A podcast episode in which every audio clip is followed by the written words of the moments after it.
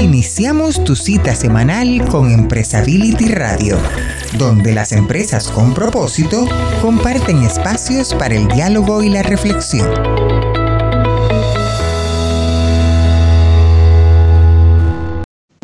Buenos días, Fernando. ¿Qué tal ahora que estamos aquí tú y yo reunidos? Presento a Fernando Solari, nuestro director Empresability en Argentina.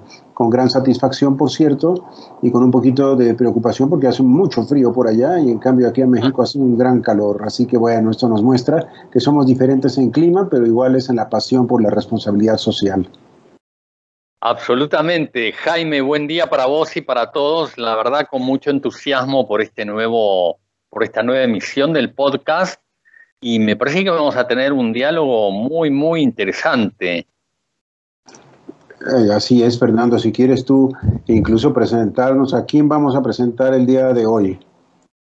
Sí, con todo gusto, con todo gusto. Hoy vamos a tener los conceptos y las ideas y la gran experiencia de Francisco Suárez Hernández, Francisco Suárez Hernández es director general de FEMSA Coca-Cola, pero desde hace unos años está dedicado a liderar el proyecto ADES, proyecto innovador realmente, por lo menos en Argentina lo fue en su momento, y lo vamos a tener en diálogo, en un diálogo nutrido, que vos nos dirás con quién, Jaime.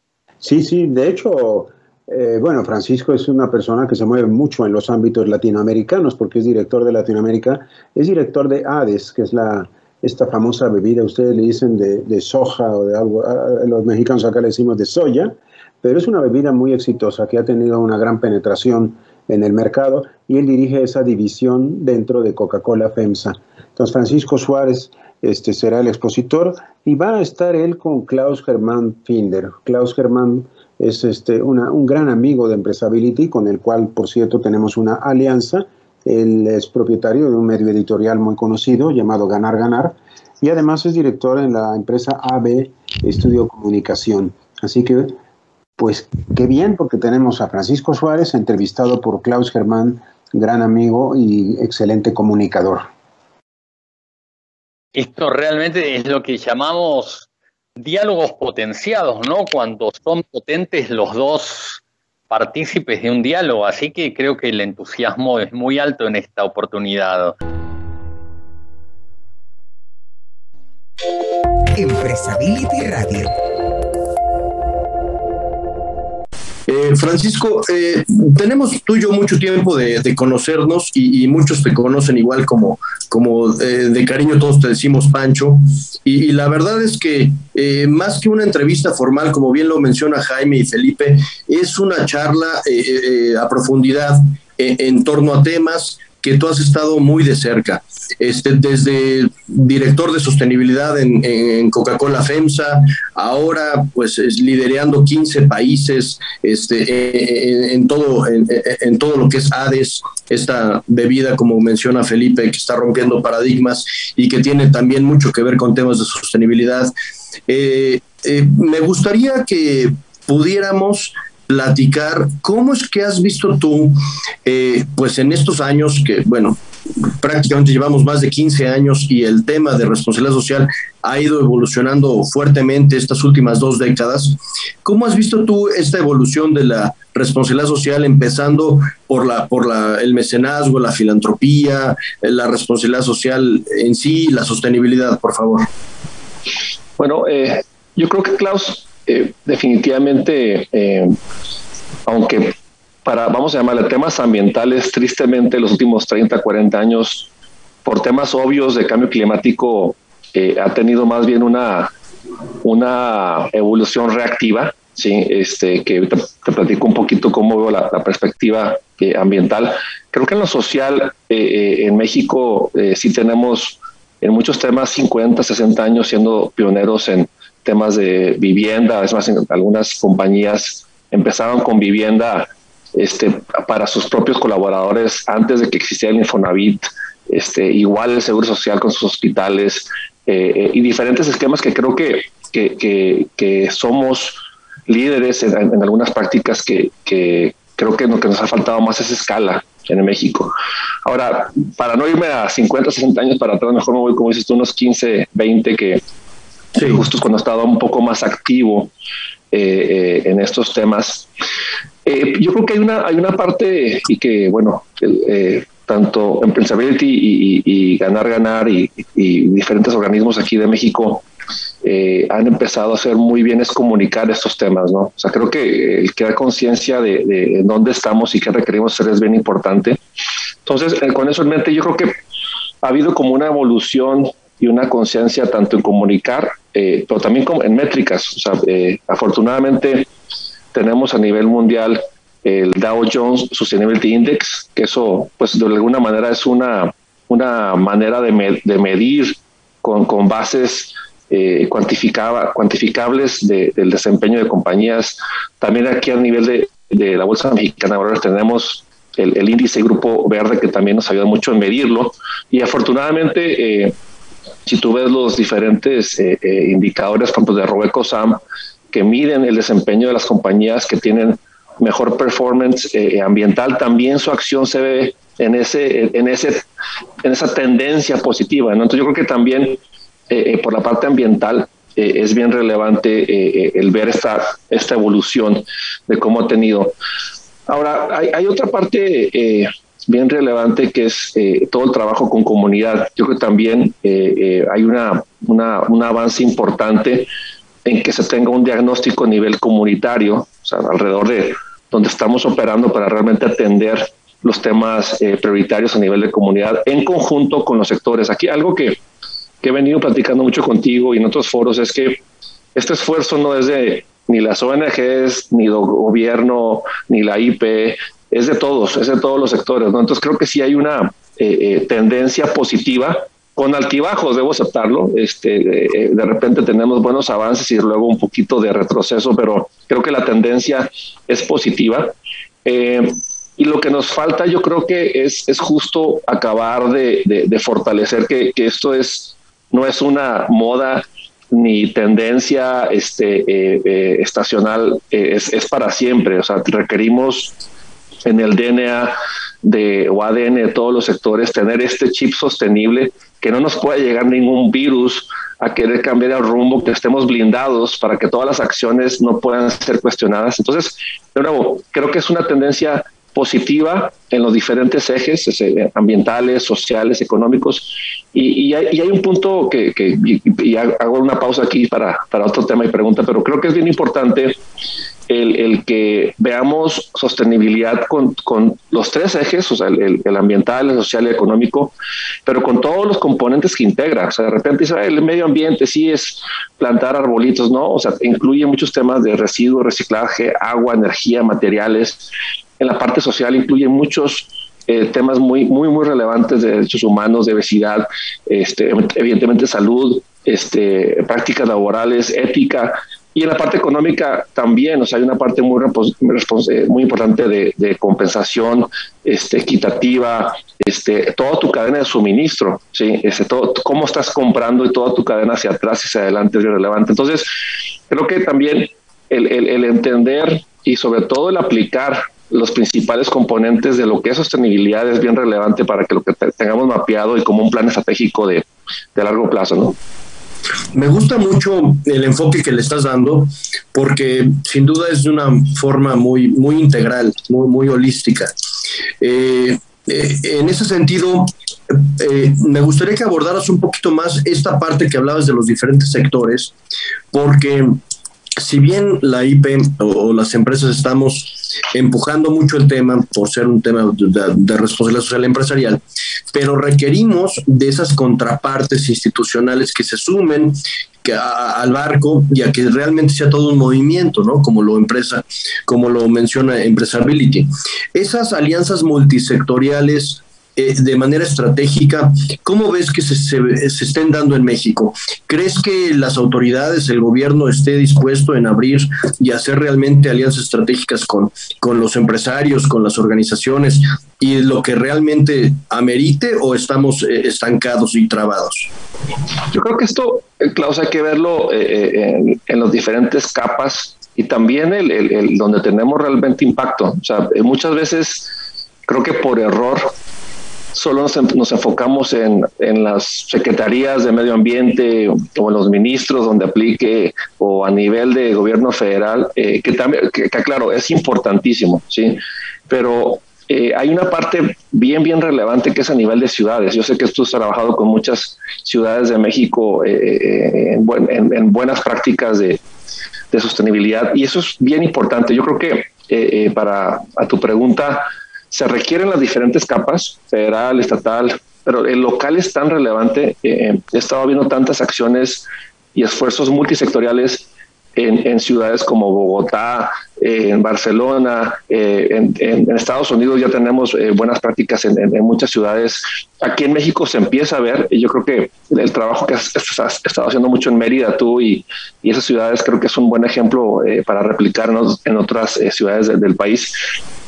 Entonces, eh, a tu pregunta, yo creo que, que, sí llevamos buenos avances, pero se requiere mucho más. ¿sí? O sea, de nuevo, esto no puede ser de un trienio o sexenio, eh, tiene que estar, yo, lo que veo eh, muy favorable en algunas ciudades, estuve el año, hace un par de años en Coral Gables con el alcalde, es, un, es un equipo profesional sí, que se asegura que durante los años, puede cambiar el alcalde, puede haber este eh, cambio de, administración, pero los temas core sociales, ambientales, el plan estratégico de largo plazo, cómo se está, vamos a llamarlo, enverdeciendo, reforestando las ciudades, eso no es negociable. yo creo que esa es la parte que deberíamos de, buscar traer a, a nivel de ciudad y que impulsen todos y también está claro, o sea, a nivel federal, eh, estuve en, una cumbre por allá en diciembre, eh, me dio mucho gusto escuchar, o sea, eh, que, que, platicando a nivel federal de la Agenda 2030, reconozcan que se requiere hacer mucho más, reconocen lo que te acabo de mencionar, que se puede hacer mucho más alianzas entre ciudades y creo que es bien relevante el fortalecer el que sea un esfuerzo multisectorial. O sea, si no vemos de la mano a las ONGs, eh, al sector privado, a gobierno. Eh, la escala y lo que podemos lograr eh, va a ser muy limitado contra el potencial que, que, se tiene en el tema, ¿no? O los temas. Claro, claro. Y por otro lado, el, el otro enfoque, el que el tratar a todos los stakeholders, es decir, de alguna manera que toda la gestión, todo lo que se haga eh, eh, de manera medible eh, sea con base en las diferentes audiencias o grupos de relación con los que se tenga contacto, porque puedes tener muy buenas alianzas multisectoriales, pero pues únicamente estar enfocado a un grupo de interés o a un grupo de relación. Y lo importante es poder estar midiendo y subiendo también a, las audiencias ¿no? con las que tiene relación la, la empresa. por ejemplo, en tu caso, eh, de Coca-Cola FEMSA, que, trabajan de una manera muy horizontal muchísimos temas. ¿Cómo van involucrando y, haciendo partícipes a los diferentes grupos de interés, a, los stakeholders en estos temas? Sí, pues como te mencionaba, este, eh, eh, para empezar, yo, yo he visto un buena, muy buen avance en temas de diagnóstico de comunidad y realmente trabajar de la mano sabiendo qué se requiere eh, a nivel comunitario.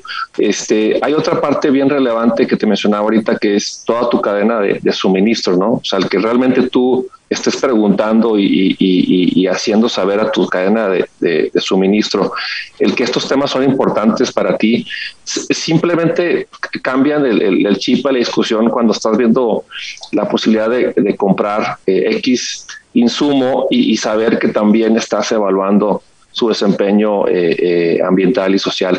Eh, y de nuevo, te mencionaba otros indicadores hablando de accionistas, el que también te estén, ahora sí que, monitoreando y, mostrando que, en los rankings de las bolsas diferentes donde está la acción tiene un buen performance, el Dow Jones Sustainability Index, este, los diferentes métricas. Obviamente un tema que, que, ustedes promueven mucho también es el reporteo, el cómo reportas la información, la metodología, este, eso, es, eso es bien importante.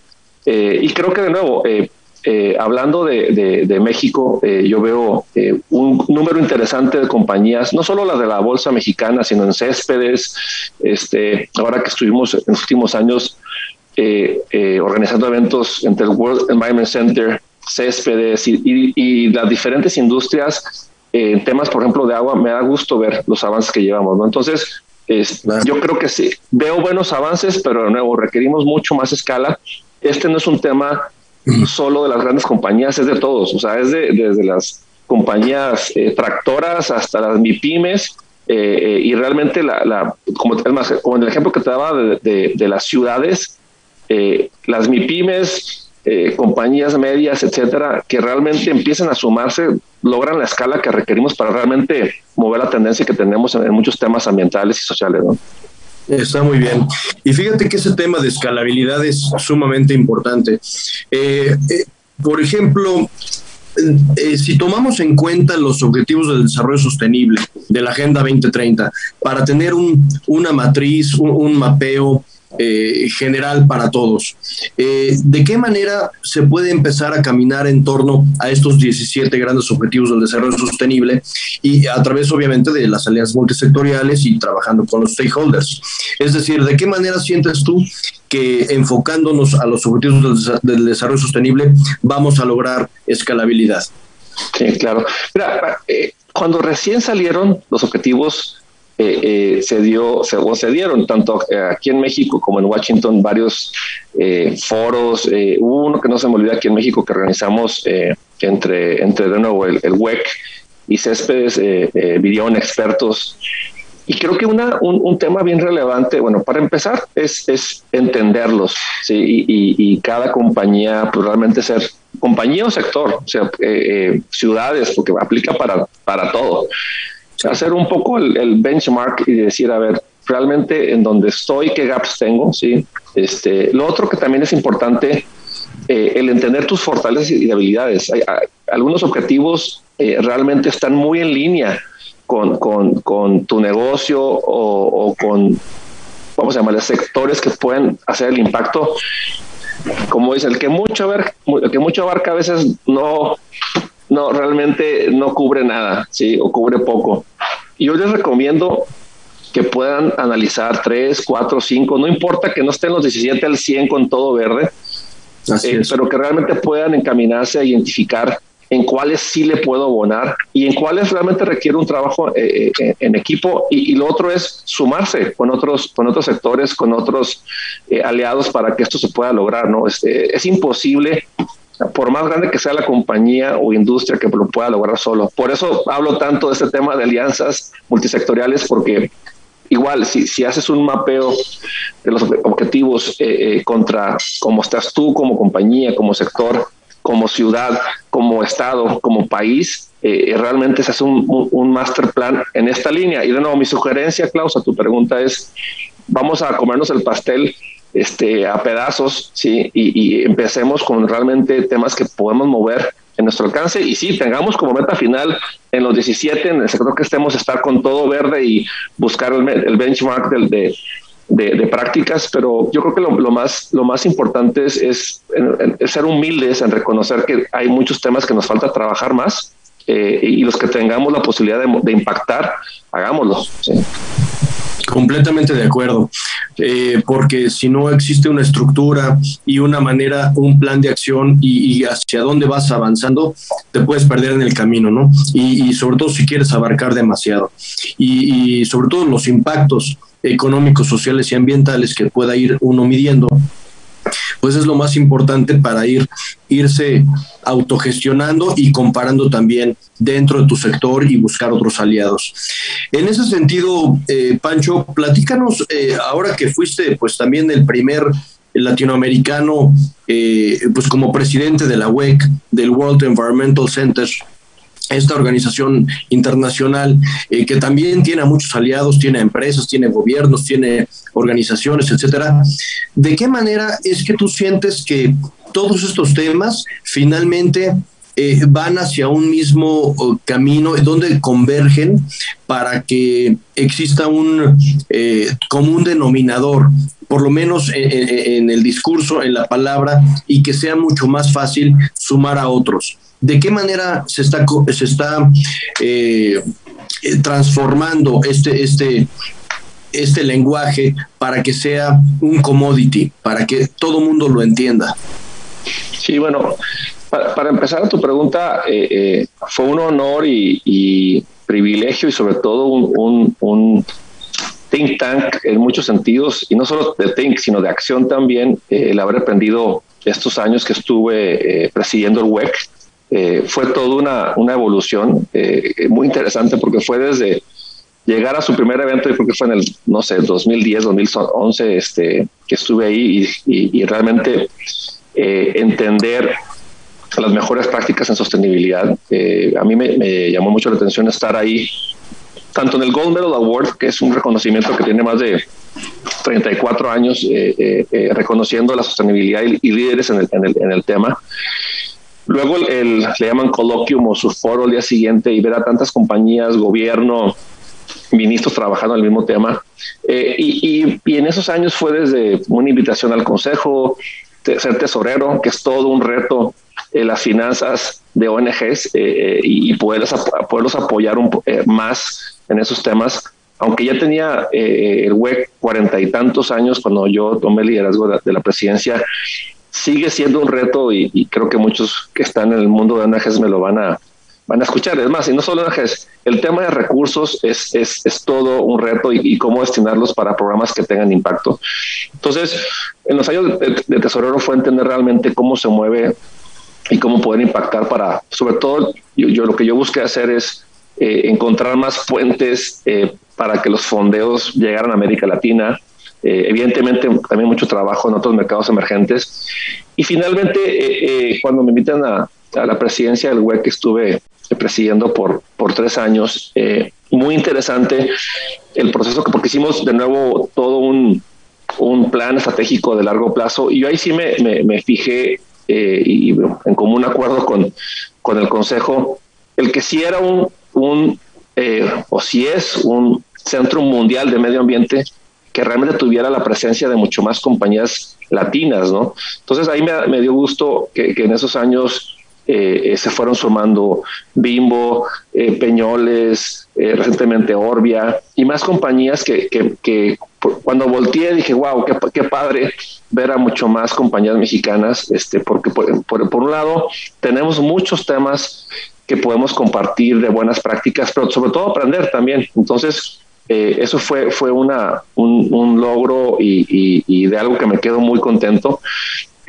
también el pasado octubre la verdad que fue un honor. Eh, ya había dejado el consejo por estatutos, hay, hay, que rotar después de 15 años fuera del consejo, entonces estaba fuera del consejo y me invitan ya como consejero vitalicio, este, lo cual es, es, pues, la verdad que un reconocimiento de, de 10 años plus de, dedicarle a, al WEC.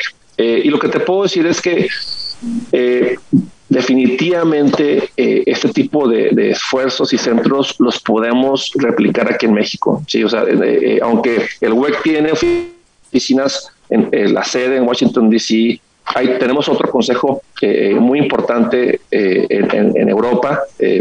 Tenemos una, una oficinas en Alemania y también ese consejo es muy activo y me gusta cómo se organiza porque tienen una comunidad de compañías Marks Spencer y otras muy este enfocadas en trabajar en Europa. Y me encantaría, ya, ya empezamos a ver algo de masa crítica de compañías latinas que sean mucho más para tener un brazo acá también, en América Latina. Y donde me quedo, vamos a llamarle con, con áreas de oportunidad que avanzamos poquito fue en Asia. Eh, tratamos de, sumar a más compañías asiáticas, estaba, estaba rico y unas muy poquitas más. Este, creo que ahí podríamos eh, sumarle más. Y eh, y el tema de fondos. O sea, realmente eh, el, lograr conseguir fondos para, para trabajar los programas en América Latina es, en el mundo es un reto, pero sí hemos tenido afortunadamente por años aliados como el Departamento de Estado de Estados Unidos, el gobierno alemán y otros fondos que, que, seguramente se van a ir sumando y demostrando, o sea, si, si, si tiene realmente acciones, proyectos que generen un impacto positivo, los recursos van llegando eh, siempre el tema, y, de nuevo los felicito por, por, este foro y esta plataforma y a, y a ustedes, Klaus, en Ganar Ganar por comunicarlo. Sí, hay muchos temas que tristemente se hacen muy bien y no se dan a conocer. Entonces también este, eh, eh, ese esfuerzo de comunicar para mí el, el, el sector, ahora sí que de comunicación eh, y el que no solo estén de repente cubriendo los medios masivos la nota del huracán y cuántas víctimas hubo o, afectados, el que vean, el que también se comuniquen las mejores prácticas eh, creo que es bien relevante para, para que esto realmente tome la escala y conciencia que requerimos. Totalmente de acuerdo. Me, me, llama mucho la atención eh, que trataras el tema de los fondos, porque justamente mi, mi siguiente y última pregunta tiene que ver con, con el ESG, el, el la famosa tendencia global, Environmental, Social y Governance. Eh, y, y, como tú sabes, y lo mencionaste hace unos momentos, existen índices de sostenibilidad en diversas bolsas y, y existen ciertos criterios para fondear para premiar, para financiar a empresas inclusive que no necesariamente estén en bolsa, pero que sí, eh, sí hay un tamiz para irlos midiendo en, temas económicos, sociales y ambientales y de esa manera puedan accesar a fondos puedan accesar a, subsidios, puedan accesar a créditos nobles de, organismos multinacionales. Eh, ¿Qué nos pudieras platicar al respecto, eh, Pancho, por favor? Bueno, a tu punto, definitivamente eh, los fondos, y, existen algunos, no son ahora sí que eh, exclusivos a, grandes compañías o grandes ONGs. Eh, aquí el tema también lo, que les recomiendo en ese sentido, y, justo por el Fondo Mexicano de Conservación de la Naturaleza, eh, eh, es un fondo que tiene más de 25 años, muy interesante trabajando aquí en México a favor del medio ambiente, de la conservación, y que es una plataforma justo que, ha logrado captar recursos y eh, se opera mediante diferentes aliados en, México. ¿no? Entonces, yo creo que, en ese punto, muchas veces el, tener aliados como un fondo mexicano, eh, eh, y, obviamente operar muy bien a nivel local. Los, los Pronaturas de México también, este, campeones en muchos temas, creo que es bien importante. Y la otra parte, sí, como tú, como bien dices, o sea, el, el que tú estés cumpliendo con el environmental, social y governance no es, no debe ser nada más porque te están cuidando a nivel de bolsa que lo cuides, o sea, debe ser algo que realmente esté en tu manera, tu manera de operar. Y en diferentes foros eh, eh, lo he platicado. Eh, soy de Ensenada, Baja California, ¿no? y de repente he estado ahí en foros tanto locales como de la región. Y oye, si tienes, la verdad, me voy muy, muy a mi pyme, si tienes un puesto de tacos de pescado, sí, lo digo en Ensenada, oye, asegúrate que el suministro, ahora sí que tu materia prima, los, el, pescado, qué prácticas tuvo de, de, pesca. ¿sí? Eh, eh, eh, es una especie, evidentemente, cuidando su rotación del año. Tus, tus compras de materias primas, o sea, realmente el empaque es reciclado, ¿sí? comunícalo. en materias primas locales, o sea, toda la parte de las verduras, salsas, etcétera. Es un ejemplo muy simple, Sí, pero que le trato de veces de dar porque a veces hablamos de Dow Jones y demás y luego a tu pregunta estos temas no son de, las grandes compañías, es de todos, ¿no? Entonces yo creo que si, si, si cada emprendedor, empresario, gobierno está escuchando, creo que es importante nada más voltear a ver, oye, ¿qué podría yo fácilmente implementar aquí? La parte también de gobernanza es bien importante.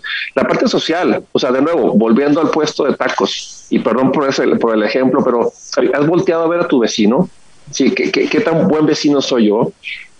Cómo podría ayudar a mi comunidad inmediata. Sí, este, creo que esas preguntas son bien básicas y muchas veces llegamos a trabajar el día a día, ni volteamos a un lado y creo que eh, es algo que se puede apoyar mucho la parte mental, se puede eh, eh, contribuir con tu comunidad inmediata, la parte social, y si lo comunicas muy bien y tu taco es bueno, vas a vender más, ¿sí? Este, porque seguramente la persona que, que esté buscando diferentes alternativas y lo comunicas y dice, oye, wow, ese negocio realmente le preocupa a su comunidad, el medio ambiente, yo sí haría el esfuerzo por llegarme a, echar un taco ahí o, comprar de X negocio a la hora de, de decidir este, dónde quiero consumir, ¿no? Y eso aplica desde las MIPIMES hasta las hasta las compañías grandes, ¿no? No, y, te agradezco que hagas ese énfasis, porque yo también eh, suelo comentar mucho que todos estos temas no son eh, exclusivos o privativos para grandes empresas, ¿no? Al contrario, hay que buscar que entren de todos los sectores, de, todas las latitudes y de todos los tamaños. Y esto es, esto es lo importante, que si uno con sus propias prácticas lo sabe comunicar adecuadamente a tus grupos de interés, volviendo a lo mismo de la gestión multi-stakeholder y volviendo a lo mismo de alianzas estratégicas multisectoriales, no importa el nivel que tengas, tú vas a poder eh, lograr esa comunicación, esa reputación, esa confianza, esa atracción, hasta de talento y de, de, clientes y de buenos proveedores y, buena relación con autoridades, etcétera, ¿no? Este, entonces, bueno, pues la verdad es que no me resta más que agradecerte porque como siempre, pues es un placer, un privilegio poder platicar contigo tan gratamente de todos estos temas y poder en este caso, este, pues que hayas aceptado la invitación para participar y, aportar eh, con, con, tanto valor eh, de contenidos a, a, este Congreso de Empresability. Muchísimas gracias, Pancho. Gracias a todos por mi lado. No tengo más que agradecer y, y de disfrutar esta charla. Muchas gracias, eh, Felipe, Jaime, Klaus, por la oportunidad y un gusto y que tenga buen fin de semana y que nos mantengamos seguros ahorita en la, espero que el último trecho de la pandemia. Claro que sí. Muchas gracias. Igualmente, un fuerte abrazo. Un abrazo, Francisco. Empresability Radio. ¿Cómo ves, Fernando? Creo que esta fue una magnífica exposición eh, de nuestro amigo Francisco Suárez de Coca-Cola FEMSA. Muy interesante lo que dijo. ¿Tú no lo viste tú? ¿Qué podrías, qué puntos destacarías de esto? Jaime, la verdad que me pareció muy interesante la intervención de ambos, ¿no? Generalmente en las entrevistas, bueno, a quien uno entrevista tiene la, oportunidad de, lucirse y de contar, de aportar un gran valor, pero en este caso lo vi bastante equilibrado. De todas maneras, hay unos cuantos puntos que para mí son trascendentes.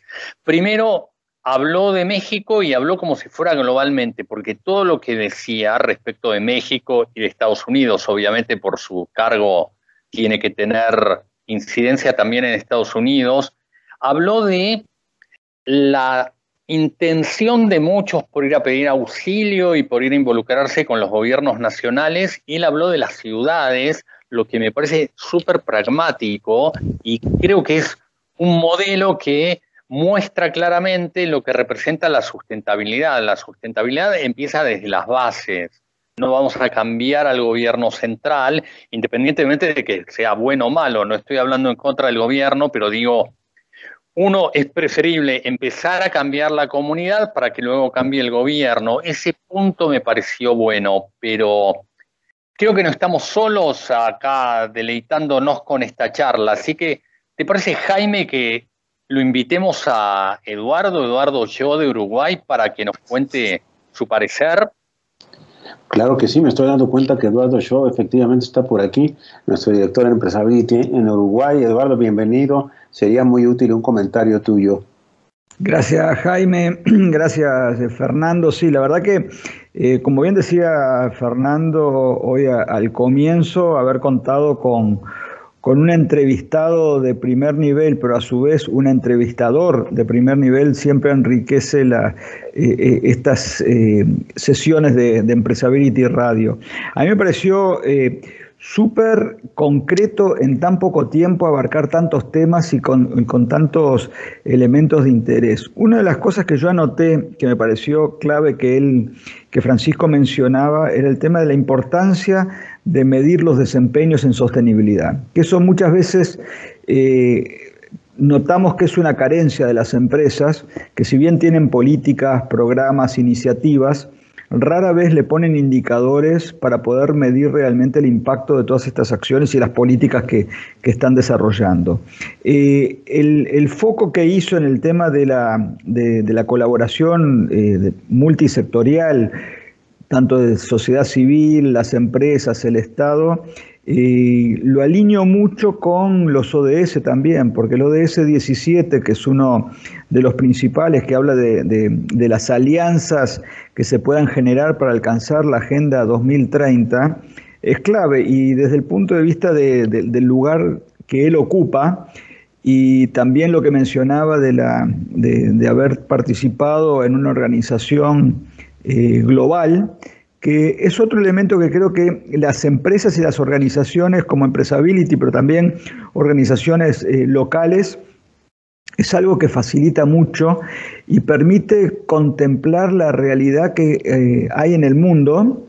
Y como siempre decimos, no hay que reinventar la rueda, hay que ver qué se está haciendo y tratar de copiar las buenas prácticas. O sea que hay muchas cosas que se están haciendo. Otro tema que mencionaba Francisco, ¿no? O sea, compartir las buenas prácticas de empresas y organizaciones en, el mundo. Dos puntitos más simplemente para, darles eh, eh, entrada a ustedes. Uno de los elementos que creo que es clave, y lo hemos visto mucho también, ha sido la importancia de de tener cuidado en la cadena de valor, en la cadena de suministros, ¿no? O sea, que, él mismo lo mencionaba, que podía ser de una pequeña, una microempresa, una, una pyme, cuando toma decisiones de contratos o de compras, ver de dónde vienen los insumos, a quiénes se los estamos comprando y cuál es el impacto para aquellas empresas que tienen, tienen quizás un, mayor porte. Y este también es un tema que, está muy vinculado a lo que está haciendo el GRI. El GRI este, en sus reportes ya le está pidiendo a las empresas que hagan sus, sus consultas a los proveedores sobre los impactos sociales y los impactos medioambientales. Y para ir cerrando eh, mis comentarios, un elemento que me pareció también interesante fue esto es quizás ya para empresas eh, de mayor porte, pero que también tiene que ver con, con, su cadena de valor, son los índices de sostenibilidad. O sea, que, que él mencionó cómo todos los temas vinculados a la sostenibilidad están impactando en la rentabilidad y el posicionamiento de las empresas en los índices. Y esto también está ligado a, un tema de finanzas sostenibles que seguramente en nuestra próxima sesión de Empresability Radio o, en, este, o en estos próximos días vamos a contar con una experta eh, que nos va a hablar sobre los temas de finanzas sostenibles e inversión sostenible. Así que este, creo que fue una, una sesión muy, muy interesante la de, la de Francisco, sin duda apoyado por, por alguien que, que conduce las cosas como Klaus, que, que realmente vale la pena tenerlo dentro de nuestros expertos.